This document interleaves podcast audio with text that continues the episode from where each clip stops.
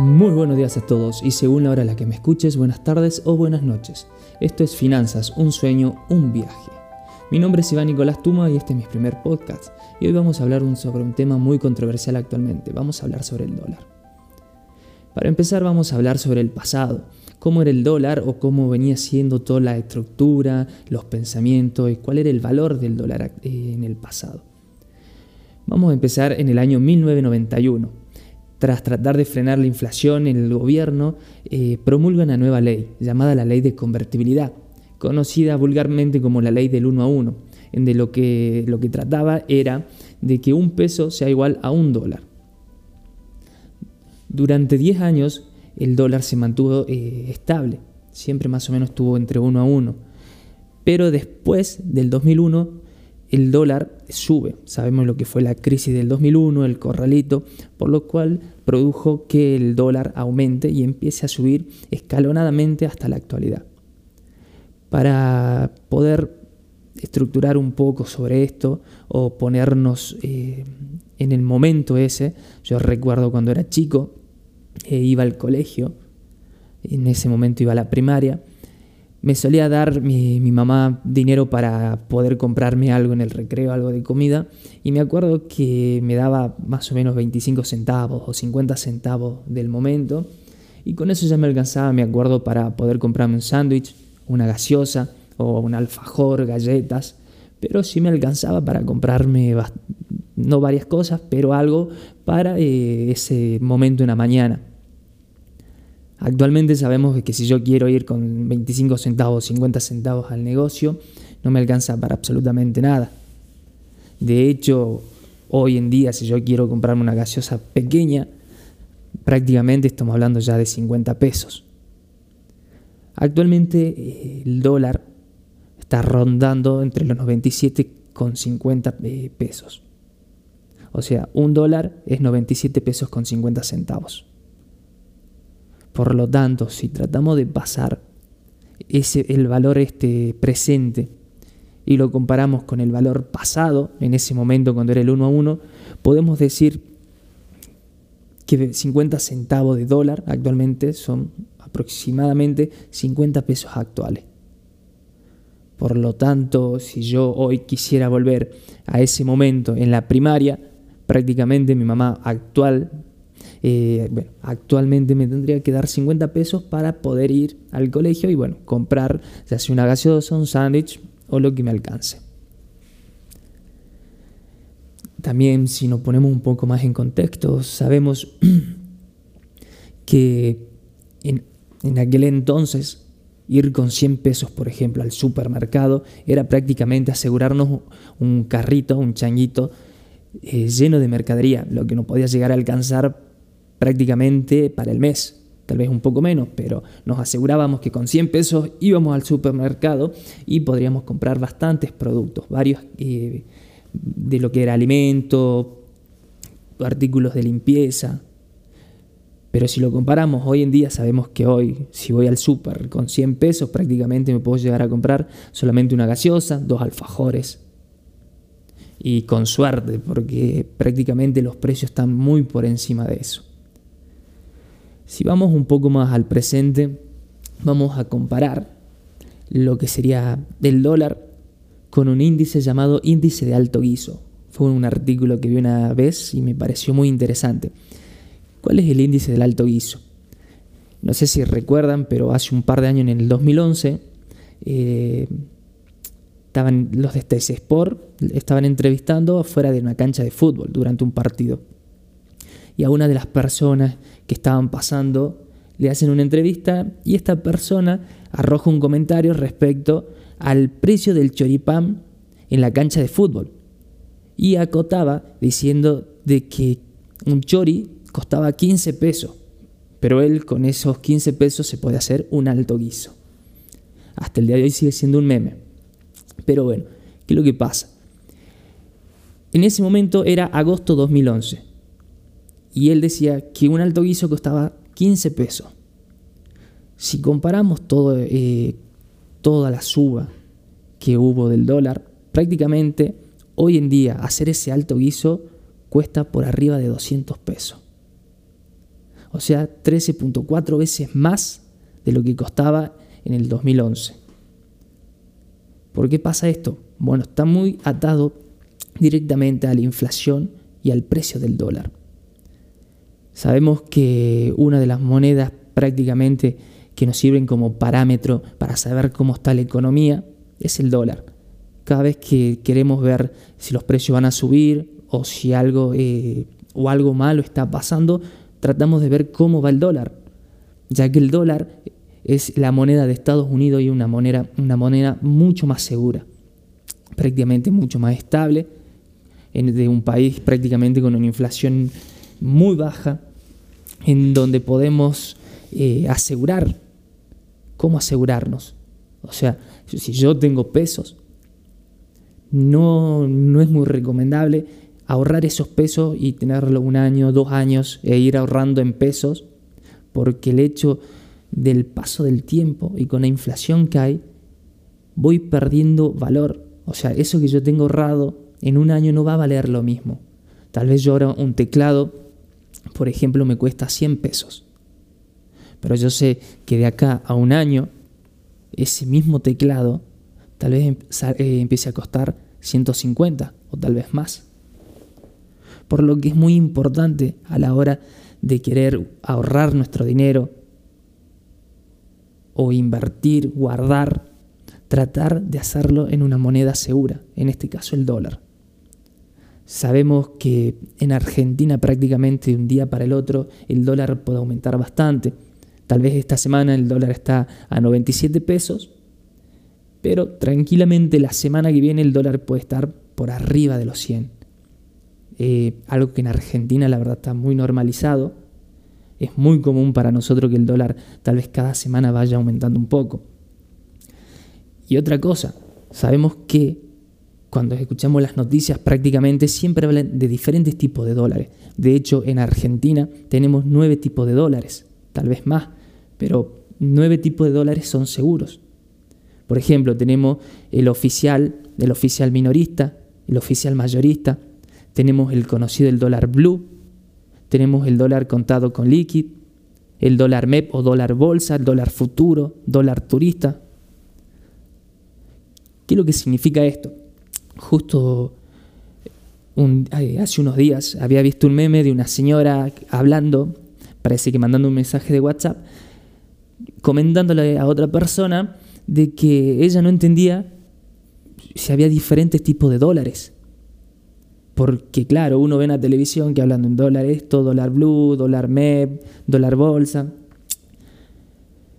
Por lo que hay que entender que el dólar es uno solo. No hay ningún otro tipo de dólar. ¿Qué es lo que cambia? El tipo del precio. Por ejemplo, yo sé que el dólar oficial, eh, por ejemplo, el minorista en el Banco Nación está a 75 pesos.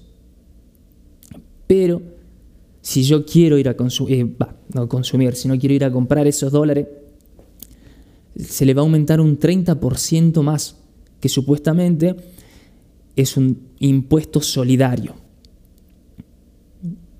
Es medio raro, pero bueno, al fin y al cabo no tenemos que fijarnos muchas veces solamente en el precio que figura ahí. Cuando vamos, por ejemplo, yo entro a la página del Banco Nación, veo el precio del dólar y me dice 75 pesos. Ese no es el precio el que me tengo que fijar, sino a ese precio aumentarle un 30% ya que es el precio final el cual yo voy a pagar para adquirir esos dólares. Y otra cosa, si yo quiero saber, por ejemplo, quiero ir a comprar dólares, y mayormente suele confundir mucho esto, si yo veo en la página del banco siempre tengo tipo eh, dos, eh, dos valores del dólar, el precio comprador y el precio vendedor. Acá hay dos formas de entender esto. Primero, hay que saber de estos dos precios, ¿cuál es el más alto? ¿Por qué? Porque obviamente a la hora de si yo quiero ir a comprar dólares o a vender, siempre el precio más alto es el que le va a convenir al banco. Entonces, si yo veo cuál de los dos, por ejemplo, me dice un precio 70 y el otro 75, automáticamente tengo que relacionar que si yo quiero ir a comprar, tengo que tomar el precio más alto. Y el precio más bajo en el caso de que yo quiero ir a vender. Ese sería el primer razonamiento lógico. Y segundo, si yo quiero saber cuál es el que yo tengo que tomar, si es vendedor o comprador, hay que ponerse en el lugar del banco. ¿Qué es lo que hace el banco? El banco está comprando o está vendiendo. No en, el lugar mío de qué voy a hacer yo, sino qué es lo que va a hacer el banco.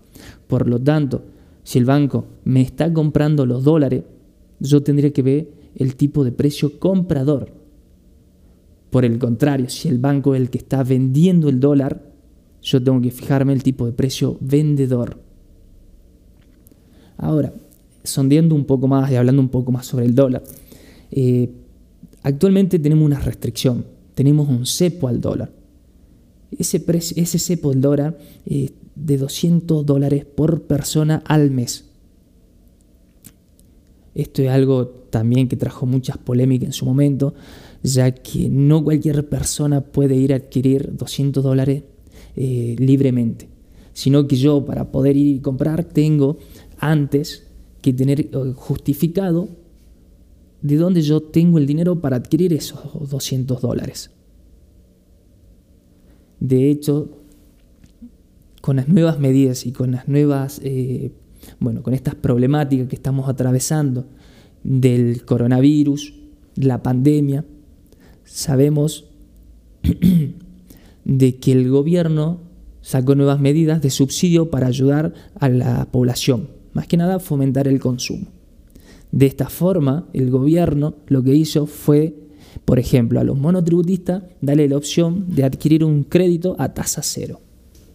Pero ¿qué es lo que pasa? Si estas personas se adhieren y solicitan ese crédito, esa persona después no puede comprar el cupo de 200 dólares por mes. O sea que el pequeño eh, emprendedor, pequeña pyme, que quiere ir y solicitar el crédito, después no puede o no tiene la opción de poder ir y comprar los dólares.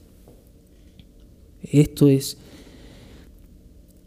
la verdad que es algo muy desventajoso para los pequeños emprendedores, ya que si ellos empiezan a vender un poco de más o tienen un sobrante de dinero, a veces lo más recomendable actualmente es ir y comprar dólares para mantener, como les decía anteriormente, el valor de la moneda. De hecho, ahora, si pasamos a lo que es el futuro, vamos a hacer una pequeña recomendación. Antes que nada, eh, salió unos artículos de de unas encuestas que se le hicieron a varias consultoras para preguntar cuál iba a ser el precio de dólar de acá hasta diciembre del 2020. Y prácticamente preguntándole a varias eh, consultoras, consultoras financieras, salió un promedio de que a diciembre el dólar va a llegar a 88. Pero sabemos que tenemos que aumentarle el 30%, así que aproximadamente se dice que el dólar a diciembre va a estar a 115 pesos actualmente a 97,5 al día de la fecha en la que estoy grabando, pero para diciembre va a llegar a 115. ¿Qué es lo que pasa con esto? El cupo de los 200 dólares lo más seguro es que va a seguir estando. Por lo tanto, si una persona quiere adquirir más de 200 dólares, no le queda otra que recurrir, por ejemplo, a los arbolitos, ir y comprar el dólar blue. El problema del dólar blue es que es mucho más caro actualmente está rondando los 130. Por lo que si a diciembre el dólar llega a 115, se prevé que el dólar blue pueda llegar a 150 o más. Entonces, ¿qué es lo que yo recomiendo? Primero que nada, tratar de que si tenemos ahorros, esos ahorros no tenerlo en peso, mínimamente tenerlos en dólar para no perder contra la inflación y sobre todo por esta situación económica de Argentina que se está tratando de solucionar, entre paréntesis. ¿Por qué? Porque a futuro eh, la, la realidad es que Argentina tiene un oscuro muy negro. Está cayendo la actividad económica, la cuarentena se sigue alargando, la gente no está pudiendo salir a trabajar, las empresas cada vez tienen más trabas por lo que es muy seguro que la inflación va a ser mayor a futuro, tal vez en seis meses, tal vez en un año, en un año y medio. La verdad no tengo la bola de cristal para decir exactamente cuándo, pero en algún momento va a pasar. Entonces lo mejor o lo más recomendable es que si yo tengo algo de pesos ahorrados, vaya y compre dólares. tratar de todos los meses ir ocupando el cupo de 200 dólares e ir guardándolo. Segundo, si yo, por ejemplo, tengo un plazo fijo, actualmente un plazo fijo está dando una tasa del 30% anual. Es algo muy bueno, tal vez yo digo un 30% por año, genial, es buenísimo. Pero ¿qué es lo que pasa? Yo tengo que ver cuál es la inflación que puedo llegar a tener en el mes. Perdón, no en el mes, en el año. Y se pronostica una inflación por arriba del 40% anual. ¿Qué es lo que significa? Que si el, plazo fijo me da un 30% y la inflación es un 40%, yo estoy perdiendo plata. Entonces, invertir actualmente en un plazo fijo tampoco es muy recomendable. Sigue siendo más seguro y más recomendable invertir, no invertir, pero sí comprar dólares y mantener los dólares. Otra cosa que es recomendable, porque obviamente el dólar también tiene inflación, Estados Unidos tiene inflación, por lo tanto el dólar pierde año a año un poco de su valor, no como el peso, pero sí pierde un poco. Lo recomendable sería los dólares que voy adquiriendo, que voy comprando, invertirlo. Pero calculo que este tema de invertir en dólares podremos hacerlo más adelante en otro podcast. Y otra recomendación que suelo hacer mucho es, por ejemplo, yo este mes cobro un sueldo, cobro mi sueldo. Estoy trabajando, cobro mi sueldo y ese sueldo, para mí, lo más recomendable sería ir a comprar los 200 dólares. Yo sé que esto no está bien, de hecho, se podría decir que es ilegal, porque voy, compro los 200 dólares y después, durante el mismo mes, voy vendiendo esos dólares en el mercado negro, o sea, en los arbolitos, en el blue porque me van a reconocer un poco más de lo que yo compré. No solamente por esa pequeña ganancia, sino por el hecho de que tal vez hoy, supongamos que es primero de julio, es 17, pero supongamos que estamos en primero de julio, cobro el sueldo. Yo ese sueldo lo cobro en pesos. Sabemos que tal vez en dos semanas o al otro día o en una semana, dos semanas, pero durante el mismo mes el dólar puede subir mucho lo que va a hacer que el precio de los productos suba. Entonces ese sueldo que yo cobré empieza a tener menos valor. El hecho entonces yo de comprar dólares, aseguro que esa pequeña parte de mi sueldo se mantenga. Y cada vez que yo necesite pagar la luz, pagar la tarjeta, ir a, cargarle nafta al auto, voy y cambio esos dólares eh, por el dólar blue. Entonces eso me asegura que yo pueda mantener el precio de mi dinero en el tiempo, sin perder ante una posible inflación. Eso más que nada sería unas pequeñas recomendaciones de qué es lo que yo puedo hacer si hoy tengo pesos. Así que antes que nada, quiero agradecerles porque este es mi primer podcast. Quiero agradecer a todos los que llegan hasta acá. Y bueno, en caso de que tengan más interés sobre el tema, me lo pueden consultar. Así que Pueden seguirme en mis redes sociales. Es Iván Nicolás Tumas, tanto en Instagram, Facebook, Twitter, LinkedIn. Y ahí me pueden dejar una consulta si algo no les quedó claro, si hay un tema eh, que quieren que yo hable más adelante, sin ningún problema. Así que muchas gracias, que tengan unos buenos días y recuerden, esto es finanzas, un sueño, un viaje.